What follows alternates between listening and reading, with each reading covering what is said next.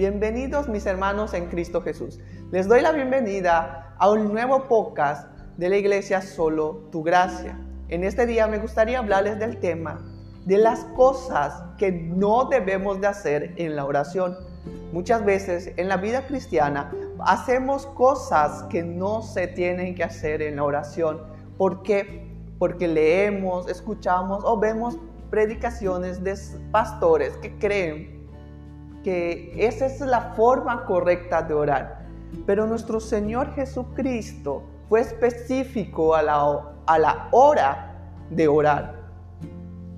Él le dejó especificaciones claras a sus discípulos de cómo deben de orar y por qué deben de orar y de qué manera tienen que orar. Para entrar al tema, me gustaría que me acompañen abriendo sus Biblias en el libro de Mateo capítulo 6, en el versículo 5. Yo voy a estar leyendo la nueva versión de la traducción actual. ¿Por qué? Porque siento que me gusta y está más acercado como que a nuestros tiempos. También una Biblia que recomiendo bastante y carentemente es la Biblia de la nueva versión viviente. Para mi gusto está muy bien traducida. Pero ahora vamos a leer la nueva Biblia de traducción lenguaje actual en el libro de Mateo capítulo 6 versículo 5 y dice de la siguiente manera, cuando ustedes oren, no hagan como los hipócritas, ahí les encanta que la gente los vea orar. Por eso oran de pie en la sinagoga y en los lugares por donde pasa mucha gente. Pueden estar seguros de que no tendrán otra recompensa. Muchas veces hemos visto a hermanos, profetas, apóstoles y aún pastores estar orando de esta manera se paran y empiezan a declarar, decretar y empiezan a eh, romper cadenas y maldiciones generacionales de pie. Lo digo porque yo lo cometí.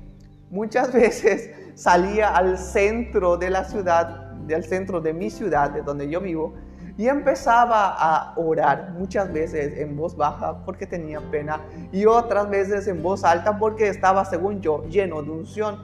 Más que nada era soberbia. Cuando yo salía y oraba por los supuestos haciendo guerra espiritual, porque había leído un libro de guerra espiritual donde dice que hay que pelear por tu ciudad, yo salía y oraba en contra de unos, unas imágenes que habían en el centro de la ciudad. Y oraba para que Dios los quite y declaraba y rompía toda maldición generacional que en mi cabeza solo estaban puestas. En el mundo real no había ninguna maldición generacional porque sabemos que todo está sujeto bajo los pies de Cristo.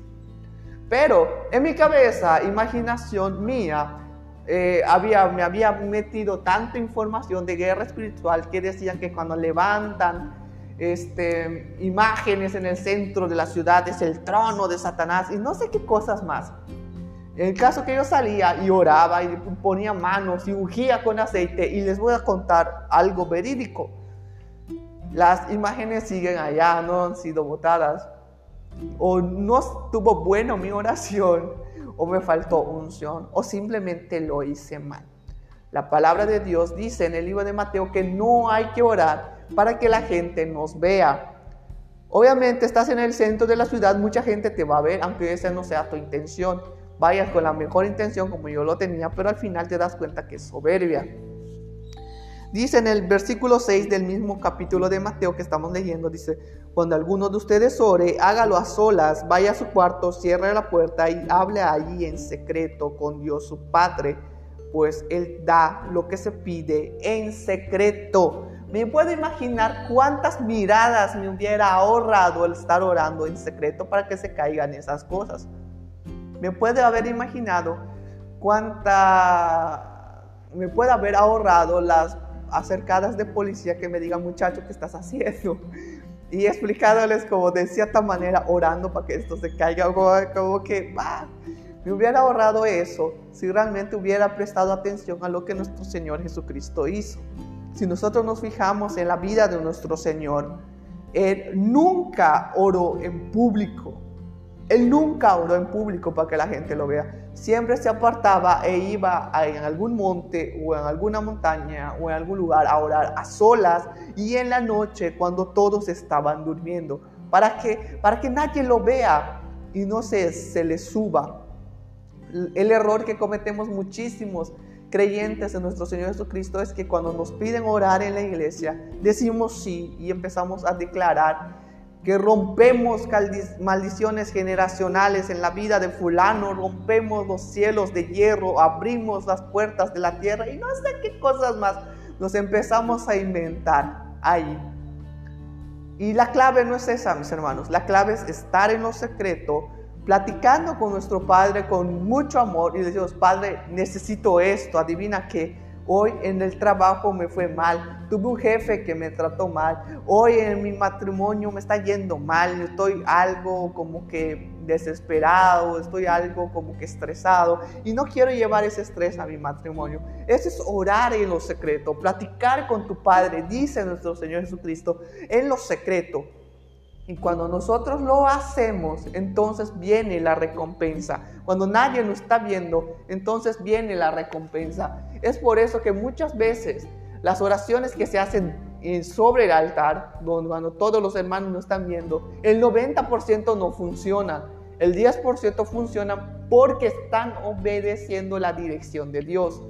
Si se dan cuenta, todas las declaraciones que hacemos sobre los altares y cuando todos estamos llenos de emoción, menos funciona. Pero cuando estamos callados, estamos dentro de la presencia de Dios, orando cada quien en su lugar, en la presencia del Señor, Dios les responde. Esa es la clave, mis hermanos. No estén orando para que la gente les vea. Dejen eh, la soberbia y el orgullo o la, el reconocimiento a un lado. Vayan en su cuarto, en su aposento, como dijo nuestro Dios, y oren en secreto lo que necesitan. Ahora vamos a pasar a leer el siguiente versículo que dice de la siguiente manera. Es el 7. Dice, cuando ustedes oren, no usen muchas palabras como hacen los que no conocen verdaderamente a Dios.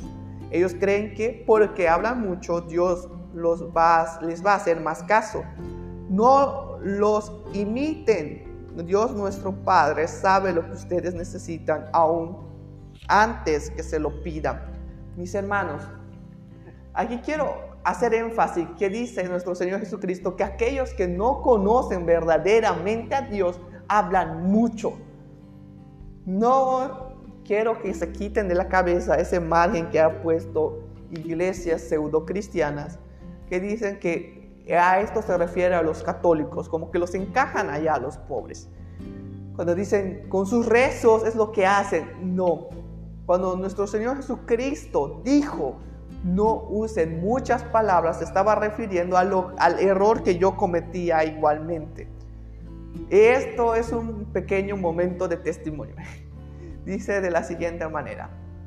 Cuando yo, como les dije, leía muchísimos libros de guerra espiritual que se centraban en guerra espiritual, valga la redundancia, eh, llegó una parte donde decía que tus oraciones tienen que ser específicas para que Dios te oiga.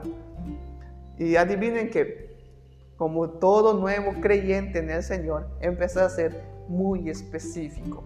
Empecé a decirle, Señor, necesito, por ejemplo, unos zapatos crocs de color café con blanquito y no sé qué. Empecé a ser demasiado específico. Y me llegaba unas chanclas de patitas de gallo, de esos que tienen solo tres. Señor, necesito eh, un nuevo celular y no me llegaba nada. ¿Qué pasaba? La especificación estaba matando el poder de Dios al ser demasiado específico, yo limitaba de cierta manera la bendición de Dios, porque esperaba ese necesariamente, y eso es orgullo. Cuando tú esperas ese necesariamente, tal y como yo lo pido, te estás poniendo orgulloso delante de Dios. Muchos pueden estar en contra y muchos pueden estar a favor de lo que estoy diciendo, pero esa es la verdad. Eso es lo que me pasó y veía limitado el poder de Dios. Ahora les puedo contar por testimonio que realmente me llegan los zapatos que pido y me llega el teléfono que quiero y el que necesito. Pero voy a más detalle con el testimonio. Por ejemplo, yo le pedía, Señor, quiero dejar este pecado y era demasiado específico en cómo me sentía eh, ¿Ustedes creen que a Dios le interesa saber cómo me siento haciendo este pecado? lo culpable que me siento, lo impuro que me siento, lo limpio o lo inmundo que me siento al hacer ese pecado. La verdad es que no le interesa. Lo que a Él le interesa es que yo sea libre a través de nuestro Señor Jesucristo. Lo único que tenía que decirle, Señor, yo te creo que tú me has hecho libre. Gracias por hacerme libre. Y listo, Satanás no tendría poder sobre mi vida. Pero al leer ese libro de guerra espiritual, donde dicen que tienes que ser realmente específico y como si fuera un psicólogo que te está preguntando por qué te sucedió esto cuando estabas pequeño, yo realmente me sentaba, casi pasaba tiempo con el Señor, en vez de disfrutar de su presencia, diciéndole la especificación de las cosas que quería. Y eso lo, se lo enseñé a mi mujer, se lo enseñé a mi esposa.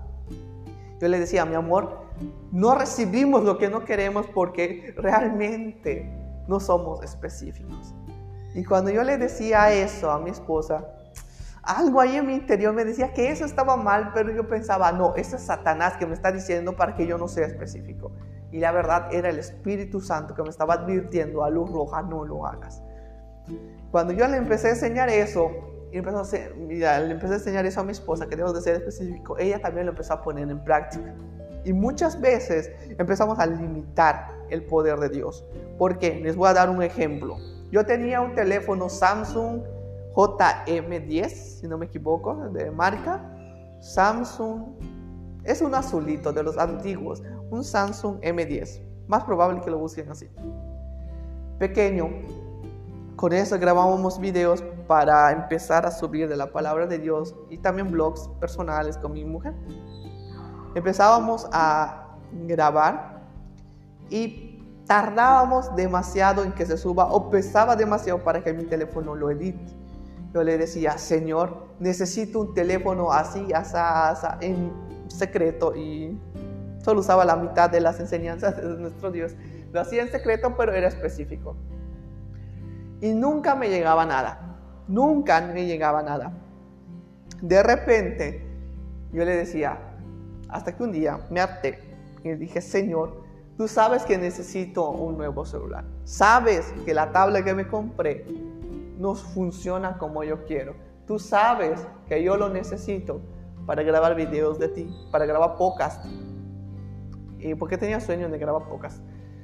Sabes lo que realmente lo necesito y esto no me está funcionando. Pero voy a esperar. Y esperé, esperé casi un año.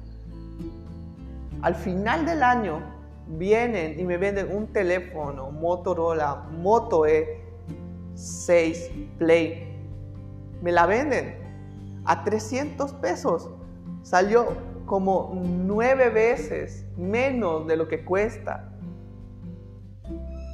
Eso, mis hermanos, es esperar en Dios y ser específico con Él. Señor, tú conoces mi necesidad. Sabes que lo quiero hacer, pero me frustro al hacerlo porque realmente no se puede hacer con este teléfono. ¿Y qué pasó? Dios mandó uno que realmente necesito, que realmente puedo usar.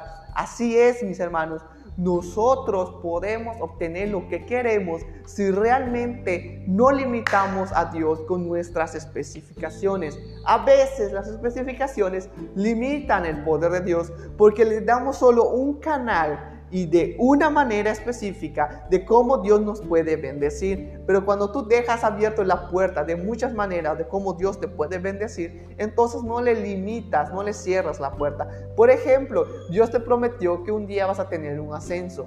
Pero tú le dices, Señor, yo quiero un ascenso en el año 2013, de esta manera. Estoy diciendo 2013 para que no lo confundan con cosas actuales. Señor, yo quiero un ascenso en el 2013 con, este, con esta persona, con este de mi compañero, con no sé qué, con este, que yo esté llevando esta ropa. Hay personas que oran así porque yo lo oraba. Y que yo esté feliz ese día o algo así. Eres demasiado específico. Y de repente te pasas cinco años y ese ascenso nunca llega. Pero un día tú le dices, Señor, tú sabes que necesito este ascenso porque ya no puedo seguir con estas cosas ya no puedo seguir con estas deudas, ya no puedo seguir atrapado en esto. Y de repente al año siguiente Dios te asciende. ¿Cuál es la diferencia? Tú no limitaste la bendición de Dios al ser demasiado específico. Yo, yo, mi esposa y mis familiares, porque yo les enseñé, limitábamos el poder de Dios con la especificación, porque no dejábamos la puerta abierta para que Dios nos bendiga de la manera que Él quiere bendecirnos. Es Dios. Él puede usar demasiados métodos, aunque a nosotros no nos guste. Así que mi consejo en este podcast, mis hermanos, es que no limiten a Dios a través de especificaciones. Dios conoce lo que necesitas, dice nuestro Señor Jesucristo. Pero si tú se lo pides, no lo limites con especificaciones. Óralo y mantente en fe. Y entonces mantente expectante de cómo va a llegar. No, no limites el poder de Dios. Dios me los bendiga. Si este podcast fue de edificación para tu vida, no olvides compartirlo para que sea de edificación para la vida de más personas. Si este también, este podcast fue de gran enseñanza para tu vida, dale al botón de seguir y dale a la campanita para que Spotify te avise cada vez que subimos un nuevo podcast. Dios me lo bendiga hoy y siempre en todas las áreas de su vida, sobre sus hijos, sobre su cónyuge, sobre todos sus familiares y que ustedes vean la mano de Dios en cada área de su vida. Nos vemos mañana. Adiós.